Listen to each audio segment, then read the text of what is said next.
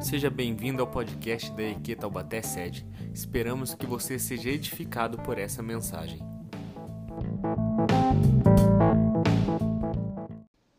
Semana passada nós falamos sobre Romanos 12, verso 1.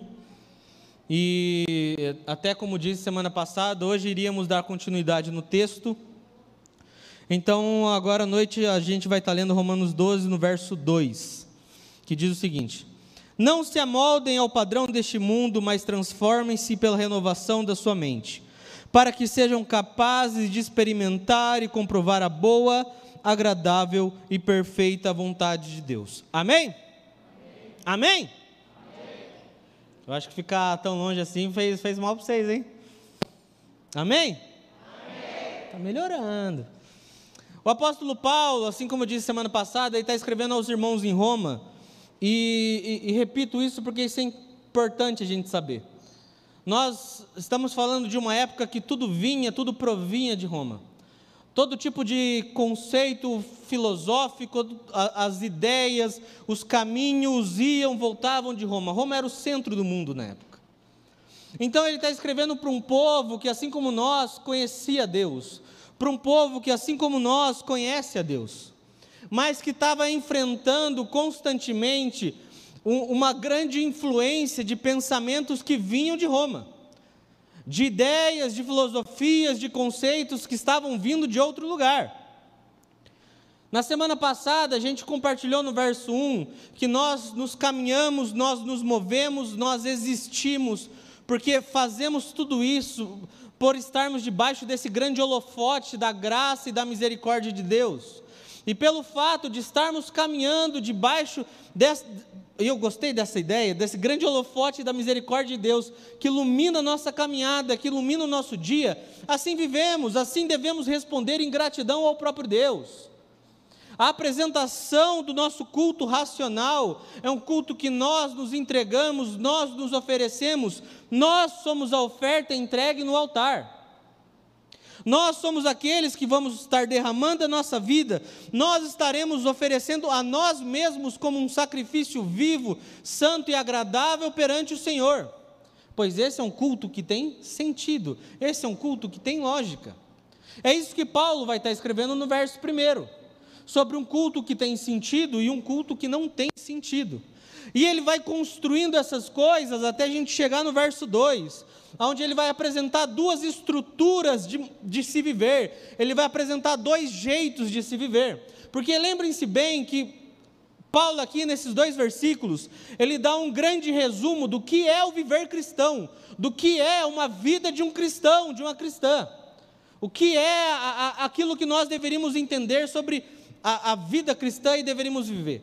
A gente vê que isso acontece algumas outras vezes na Bíblia. A gente tem o Sermão do Monte, que, Jesus, que Jesus, lá em Mateus, no capítulo 5, no capítulo 6 e no capítulo 7, ele praticamente estabelece uma constituição do reino dos céus. E ali nós temos um aprendizado, nós temos um entendimento do que devemos mergulhar, no que devemos mergulhar para então viver como melhores cristãos é para então entender o que devemos crescer, aquilo que devemos abandonar, aquilo que, que devemos nos desenvolver mais. Em Romanos 12, o apóstolo Paulo está fazendo a mesma coisa nesses dois versos. E nesse segundo, ele apresenta então que existem duas estruturas que moldam o nosso ser para viver. A primeira estrutura é sobre aquele que se amolda ao pensamento do mundo. E sobre isso ele vai dizer: não se amoldem ao pensamento do mundo. E a segunda é sobre aqueles que são transformados pela renovação do entendimento, pela renovação da mente, para que então possam experimentar a boa, perfeita e agradável vontade de Deus. E sobre essas duas estruturas de viver cristão, de construir uma vida cristã, a que nós olhamos que se amolda ao mundo, nós devemos rejeitá-la. Já aquela que se rende à vontade de Deus é a que devemos adotar para as nossas vidas. Estão comigo, amém? amém? Então Paulo ele vai começar dizendo nessa seguinte frase: não se moldem ao padrão deste mundo. Nós podemos entender três princípios bem importantes nessa primeira frase que ele fala.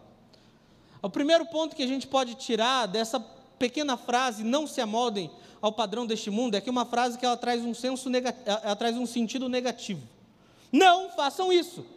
Não sejam isso.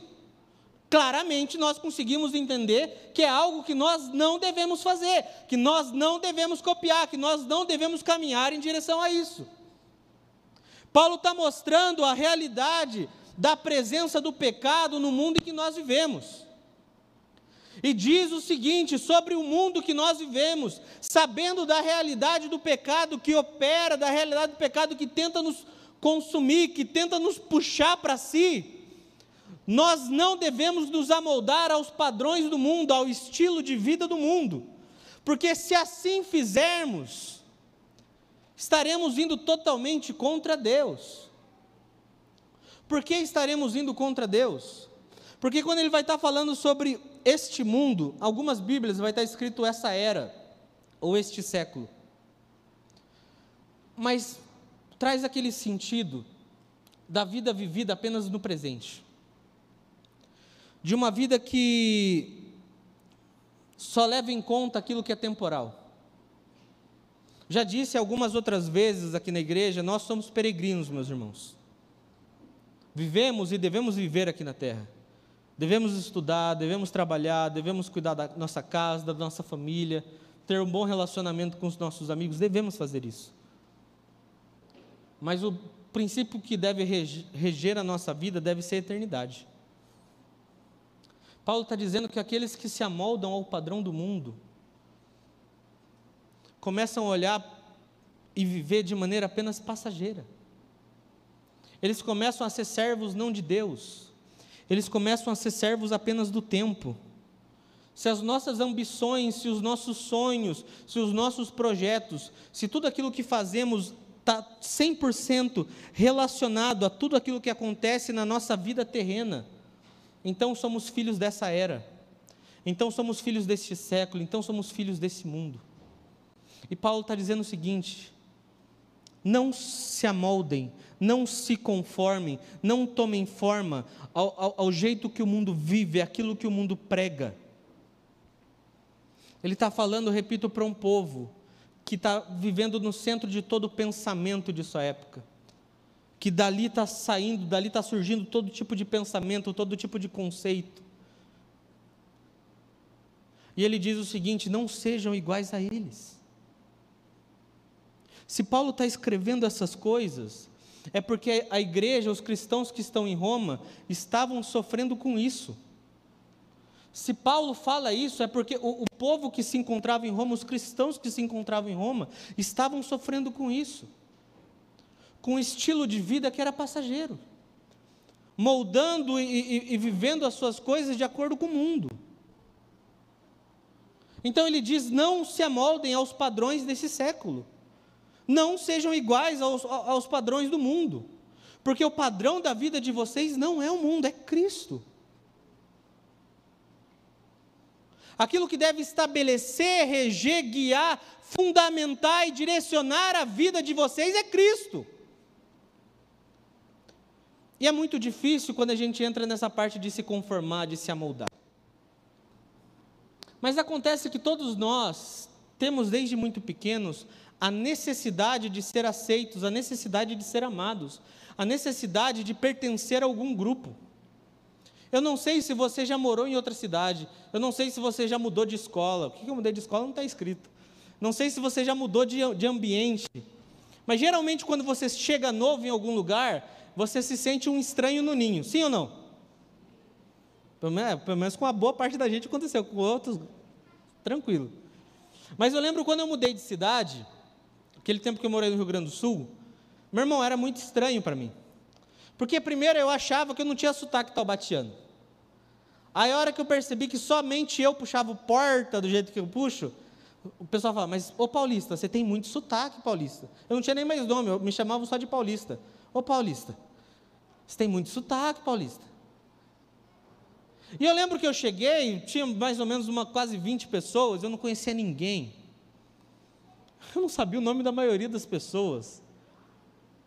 E naturalmente eu fui olhando, fui tentando observar qual seria a pessoa, quais seriam as pessoas que eu poderia me aproximar primeiro, para quê? Para me sentir em casa. E meu irmão, isso acontece com todos nós.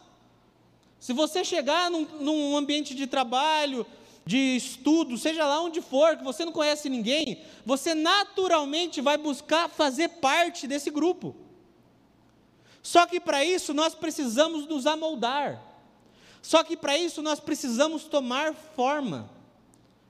Perceba que quanto mais alguém que entra e fica mais tempo na igreja, naturalmente ele adquire os padrões do jeito de viver daquela igreja. Se é uma igreja que tem um linguajar muito evangeliquez, ele vai carregar isso também. O paz varão, paz varoa de Deus. Pode prestar atenção, isso acontece. Paz, irmão. Você não sai na rua, você não vê ninguém chegando no outro falando, paz, meu irmão, tenha um bom dia. Não!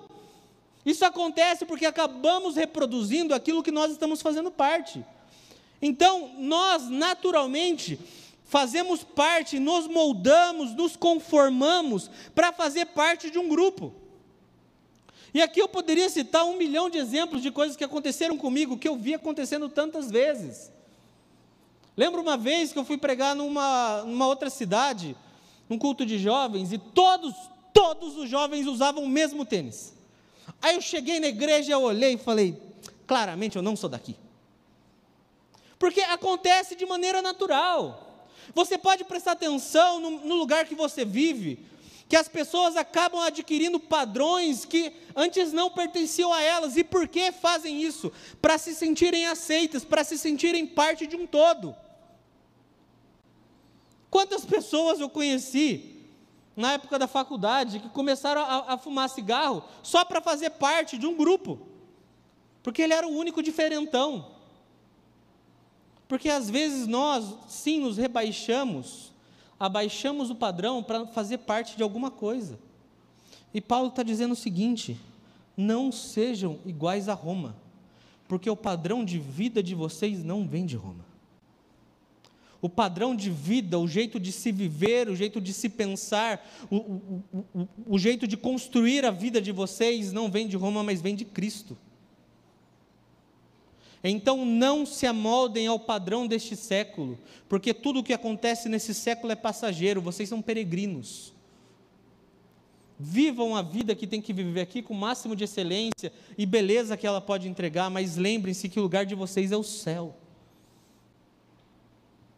Mas não se conformem, não tomem forma daquilo que Roma está produzindo. Vocês não são matéria-prima de Roma. Vocês são matéria-prima de Cristo. Portanto, não sejam iguais a Roma. É isso que Paulo está falando para nós. É isso que a Bíblia está falando para nós. Porque acontece que, que a gente vai vivendo a vida cristã, e repito, ele está aqui dando um, um, em dois versículos o um manual básico do viver cristão. E a gente começa a ceder algumas coisas que antes não fazíamos. Começamos a fazer algumas coisas que antes não fazíamos, e quando nos deparamos com aquilo que a palavra de Deus fala, não tem nada de palavra de Deus, só tem Roma. Só tem pensamentos dessa era, pensamentos desse século. A grande onda que nós vemos no, nos movimentos evangélicos, gospels, não sei como você se refere a isso, de coisas das mais absurdas possíveis, é que são padrões que vão entrando na igreja. E as pessoas conseguem e aceitam se conformar a isso. E Paulo diz para nós: o padrão de vida de vocês é Cristo, não é Roma. E não é porque para que vocês possam experimentar qual é essa boa, perfeita e agradável vontade de Deus. Então entendam que dessa estrutura de viver existe aqueles que se amoldam ao padrão deste século, aqueles que tomam forma do padrão deste século e aqueles que vão buscar uma transformação do entendimento, uma renovação da mente para que então possam experimentar qual é essa vontade de Deus. O apóstolo Paulo ele vai usar essa palavra transformar apenas mais nesse sentido, apenas mais uma outra vez na Bíblia que é em 2 Coríntios 3,18. Que ele vai falar que nós somos transformados de glória em glória, um texto que eu acredito que a maioria deve conhecer. Só que o, o entendimento da, dessa raiz da palavra para nós É aquilo que nós vemos no processo da borboleta, que sai de larvinha, aí vai para o casulo, e aí vira a borboleta que a gente conhece. É um processo de metamorfose. É um processo de profunda transformação. Mas é um processo de profunda transformação interna, que é totalmente necessária para que possamos experimentar qual é a vontade de Deus para nós.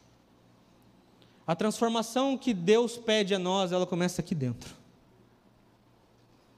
Ela não começa aqui fora. Ela começa dentro do nosso coração, dentro da nossa mente, daquilo que rege a nossa vida, daquilo que rege os nossos dias, daquilo que rege aquilo que eu devo ou não devo fazer. O nosso padrão, o nosso estilo de vida, de viver, é Cristo. Não é o mundo. Então nós devemos entender que a vida cristã, ela acontece a partir desse momento de renovação do entendimento. A partir desse momento de renovação da mente. O enfoque central desse verso 2 é o, é o padrão de conduta, é o jeito de viver do cristão. Que ele não deve se amoldar às coisas do mundo, mas sim seguir o padrão de Cristo. Só que para seguir o padrão de Cristo, ele vai precisar sim, necessariamente, buscar uma transformação do entendimento e da mente dele. Meu irmão, as palavras que são aqui utilizadas, elas nos dão, nos dão a entender nesse processo contínuo de santificação que temos em Deus onde levaremos a nossa mente cativa às palavras de Deus. Filipenses 4, verso 8 diz o seguinte: Finalmente, irmãos, tudo que for verdadeiro, tudo que for nobre, tudo que for correto, tudo que for puro, amável, tudo que for de boa fama, se houver algo de excelente ou digno de louvor, pensem nessas coisas.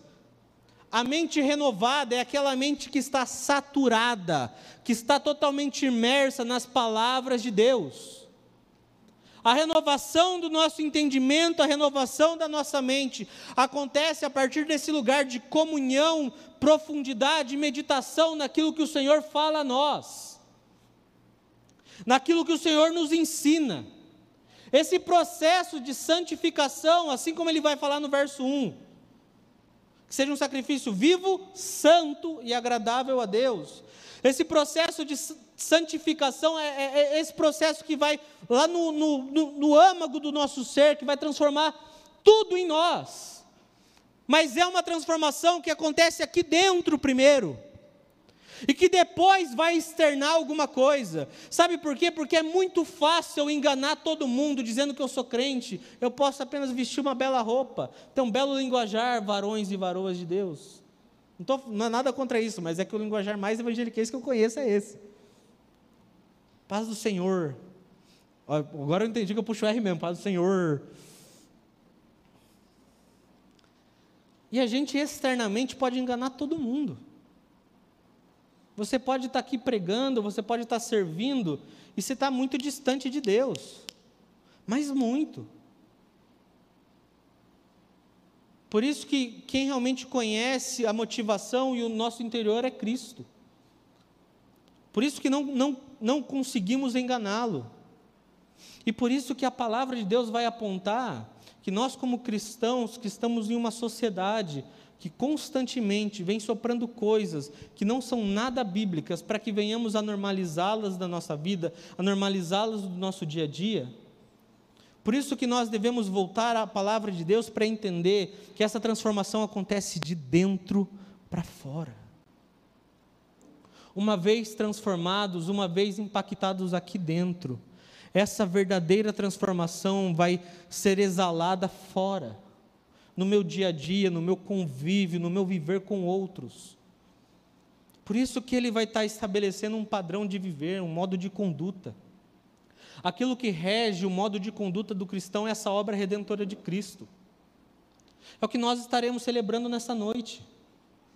A obra da cruz de Cristo. A vitória na cruz de Cristo. Essa obra de redenção que hoje nós temos acesso ao Pai. Meus irmãos, nós precisamos entender que a nossa mente, ela precisa ser realmente imersa nas palavras de Deus para que então possamos ser transformados. Terça-feira nós falamos aqui na igreja, ah, ah, no, no Fala Livre, sobre pornografia. E é um tema que é um, é um pouco, talvez, complicado para muitos de se falar no altar, é, é até difícil a gente ver isso. Mas que eu sei que boa parte de homens e até mulheres lutam ou enfrentam esse problema. Quer vencer isso?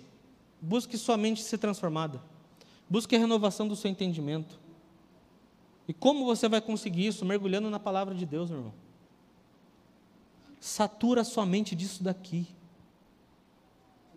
Satura sua mente daquilo que Jesus tem a te ensinar. Constantemente parece que reclamamos de fraquezas ou, ou, ou queremos desistir mas em nenhum momento parece que queremos render a nossa vida, a nossa vontade a Deus. Paulo, no verso 1, como eu disse semana passada, ele fala que a oferta que é entregue no culto verdadeiramente é a nossa vida. É o apóstolo Paulo que vai falar que o corpo de vocês pertence a Deus, que a alma de vocês pertence a Deus, que a mente de vocês pertence a Deus aquilo que controla, aquilo que rege, aquilo que direciona, o que deve ou que não deve fazer, deve se pertencer e ser submetido à boa vontade de Deus. Para que então possamos experimentar e comprovar qual é a boa, agradável vontade de Deus. Esse para que a gente possa experimentar, não é no sentido, experimentar e comprovar, não é no sentido de de duvidar, mas de entender o valor, buscar entender o valor disso, colocando isso em prática, testando isso no nosso dia a dia. O experimentar aqui, experimentar qual é a boa, perfeita e agradável vontade de Deus, comprovar isso, é nós, na nossa prática diária, na nossa prática do dia a dia, fazermos esse teste de colocar isso no, no, no nosso viver. Meus irmãos, o apóstolo está dizendo para nós, a palavra de Deus está dizendo para nós, sobre que tipo de culto nós vamos estar entregando a Deus. A gente pode estar muito bem aqui reunidos, você que está me assistindo, me ouvindo na sua casa, e você está totalmente desconectado com o que está acontecendo aqui. Você está totalmente distante daquilo que está acontecendo aqui. A oferta que entregamos e derramamos no altar do Senhor é a nossa vida. Aquilo que nós deixamos é, é, é, a nossa vida, porque é o estilo de vida que nós estamos construindo. Voltamos nisso do padrão de viver cristão a necessidade, a urgência da nossa mente estar submissa às boas palavras de Cristo para nós. Porque você pode até ter sonhos para a sua vida, pode até ter projetos para a sua vida, mas eu te garanto que os de Deus são maiores. Amém? Existe uma vontade de Deus que é muito superior à nossa. Existe um desejo da parte de Deus que é muito mais sublime do que o nosso. Só que existe uma condição para experimentarmos isso. Esse para que experimenteis, existe uma condição para experimentarmos isso. E é essa nossa submissão total à vontade de Cristo. Em Romanos 7, verso 12, o apóstolo Paulo diz o seguinte: De fato a lei é santa, o mandamento é santo, justo e bom. O apóstolo está falando nesse, no capítulo 7 ali, sobre como ele encontra graça, sobre como ele consegue se deleitar na vontade, na, nas palavras de Deus. Como a, a palavra de Deus, como a lei de Deus consegue trazer paz ao coração. Só que ao mesmo tempo ele está fazendo um contraponto, justamente ao pecado que o persegue, justamente ao pecado que parece que tenta dominar a vida dele. E é como se ele estivesse dizendo para nós que, meus irmãos, nessa guerra contra o pecado, nessa luta contra o pecado, nesse processo de santificação, ou você se submete totalmente a Deus, ou você vai ser engolido por isso. Ou você aprende a encontrar graça, descanso, favor nas palavras de Deus, ou você vai ser engolido por isso. Como nós sabemos qual é a vontade de Deus para nós? Através de Suas palavras. Onde nós encontramos as palavras de Deus?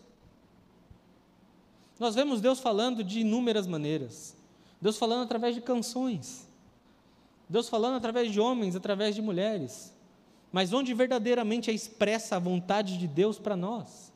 Na Sua palavra. Por isso não existe uma vida cristã distante da lei do Senhor.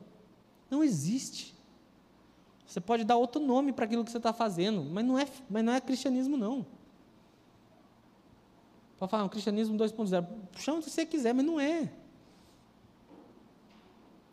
O próprio apóstolo Paulo, quando vai falar dessa luta contra o pecado, ele diz que nessa lei de Deus ele encontra a, a vontade de Deus para a vida dele.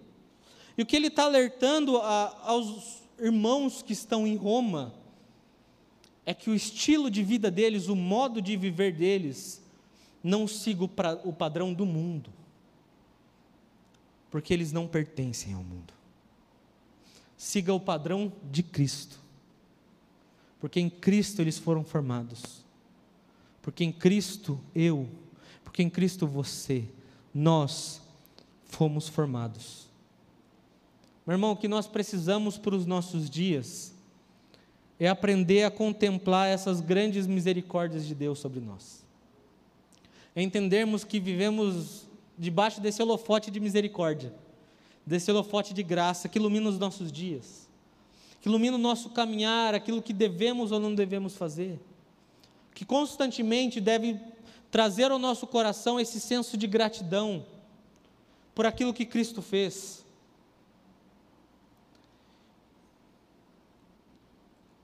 e dando uma resposta lógica, dando uma resposta racional, um culto que faz sentido a Deus. Porque se existe um culto que faz sentido, tem um que não tem sentido nenhum. E qual é a resposta lógica? Qual é a resposta racional?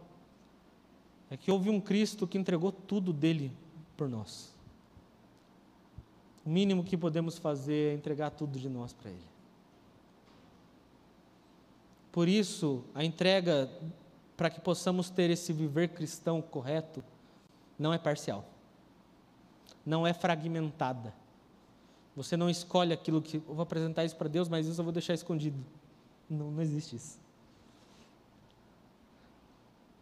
É o teu corpo, tua alma, o teu espírito, é toda a tua mente, aquilo que rege a tua vida, submissa à boa vontade de Deus.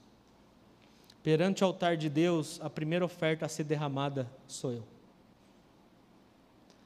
Perante o altar de Deus, a, a primeira oferta a ser entregue é a minha vida.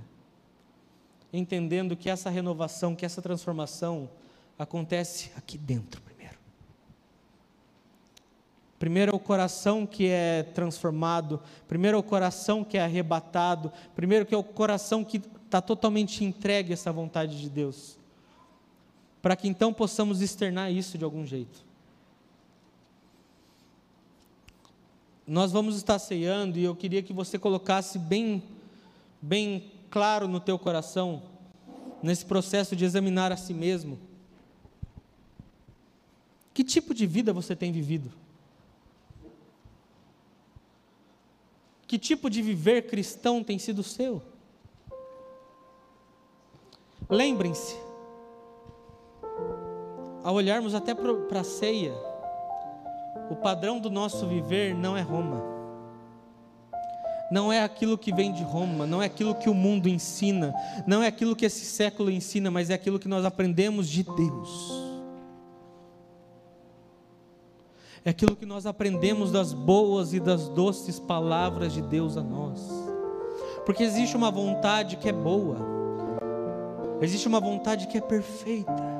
Existe uma vontade que é tão agradável, mas que provém de Deus, que é maior do que os sonhos que nós temos, que é maior do que os projetos que nós temos, que é maior do que qualquer tipo de anseio ou desejo que tivemos ou temos algum dia. Mas para conhecer, para experimentar, para provar disso, precisamos o quê? Nos ofertar a Deus. Como dissemos semana passada, a oferta cristã, o sacrifício vivo, ele é entregue todos os dias. Não tem como você se entregar a Deus duas horas, uma hora e meia de um domingo, daqui outra semana você voltar achando que é suficiente. O preço que foi pago foi pago eternamente. Foi um preço muito alto, foi um preço muito grande para que a gente viva de qualquer maneira. Para que a gente seja influenciado, para que a gente tenha forma do mundo. Se Cristo hoje perguntasse a nós, com quem nós somos parecidos, o que nós responderíamos? Senhor, desculpa, mas eu me conformei demais. Aceitei muitas coisas que não deveria e hoje o meu jeito de viver, meu padrão de viver é Roma. Ou poderíamos dizer, Senhor, estou lutando, estou me esforçando, estou na, tô na peleja aí, mas estou buscando crescer de glória em glória. A imagem do teu filho Jesus. O verdadeiro encontro do discipulado nosso com Cristo transforma todo o nosso viver. Aí não existe cargo, aí não existe posição, aí não existe mais nada. Somos todos nós filhos e filhas, totalmente entregues e submissos à boa vontade de Deus. Sabe por quê? Porque a vontade de Deus é melhor do que a sua. A vontade de Deus é mais perfeita do que a tua. A vontade de Deus é muito mais agradável do que a nossa. Houve um Cristo que entregou tudo de si para que tivéssemos acesso ao Pai. Que Ele pede é que venhamos a ofertar a nossa vida no altar dele. 1 Coríntios 11, do verso 23 até o verso 28 diz: Pois recebi do Senhor que também entreguei a vocês, que o Senhor Jesus, na noite que foi traído, tomou o pão. Tendo dado graças, partiu e disse: Esse é meu corpo que é dado em favor de vocês. Façam isso em memória de mim. Da mesma forma, depois da ceia, tomou o cálice e disse: Esse cálice é a nova aliança no meu sangue. Façam isso sempre que o beberem em memória de mim. Porque sempre que comerem deste pão e beberem do cálice, anunciarão a morte do Senhor até que ele venha. Portanto, todo aquele que comer do pão ou beber do cálice indignamente será culpado de pecar contra o corpo e o sangue do Senhor. Examine-se cada um a si mesmo. Então coma do pão e beba do cálice. Queria te convidar a se colocar em pé nesse momento.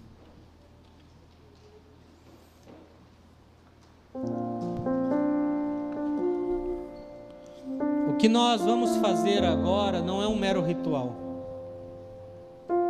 O que nós vamos fazer agora não é apenas mais um, um, uma atividade de um checklist de vida cristã. Pelo contrário nós estaremos celebrando o Cristo que se entregou por nós. Nós estaremos celebrando o Cristo que voltará. Sim, voltará. Mas que nesse processo de examinar a nós mesmos, que você olhe bem profundo do teu coração com Deus e medite sobre que tipo de pessoa você tem se tornado, que tipo de cristão tem se tornado. Que padrão de viver você tem seguido? Existe uma vontade muito boa, muito perfeita e agradável para as nossas casas, para as nossas famílias, para nós. Só que, meu irmão, precisamos estar totalmente entregues a Deus. Queria que você fechasse seus olhos, por gentileza. Nós vamos estar orando, e aí você fica à vontade para se ajoelhar, quiser mergulhar no chão quiser ficar em pé e adorar o Senhor, mas que nesse período após nós estarmos ceando, você se ofereça como um sacrifício vivo, santo e agradável a Deus. Houve um Cristo que se entregou por amor a nós. Que possamos responder esse amor dele, nos entregando por ele, nos entregando a ele. Pai amado, nós oramos abençoando, Pai, o pão, o cálice que isso traga em nós um profundo senso, uma profunda consciência, Pai, do teu sacrifício na cruz por nós. Nós não estamos aqui reunidos por brincadeira, Jesus. Nós não nos reunimos, Pai, apenas por carinho e afeto que temos de outras pessoas. Nós nos reunimos por causa da tua obra na cruz. O motivo de estarmos aqui não é o irmão do nosso lado, não é a pessoa que amamos que aqui está. O motivo de estar aqui foi o preço pago naquela cruz por nós. Então, Pai, quebra a nossa mente, o nosso coração, se for preciso. Quebra as nossas vontades, os nossos pensamentos, se for preciso. Mas que venhamos a nos submeter a Ti, Jesus, nessa noite. Que venhamos a nos entregar a Ti com toda a alma, todo coração, de todo entendimento, Jesus. Para que o Senhor seja exaltado nas nossas vidas. Pode comer do pão, pode beber do cálice.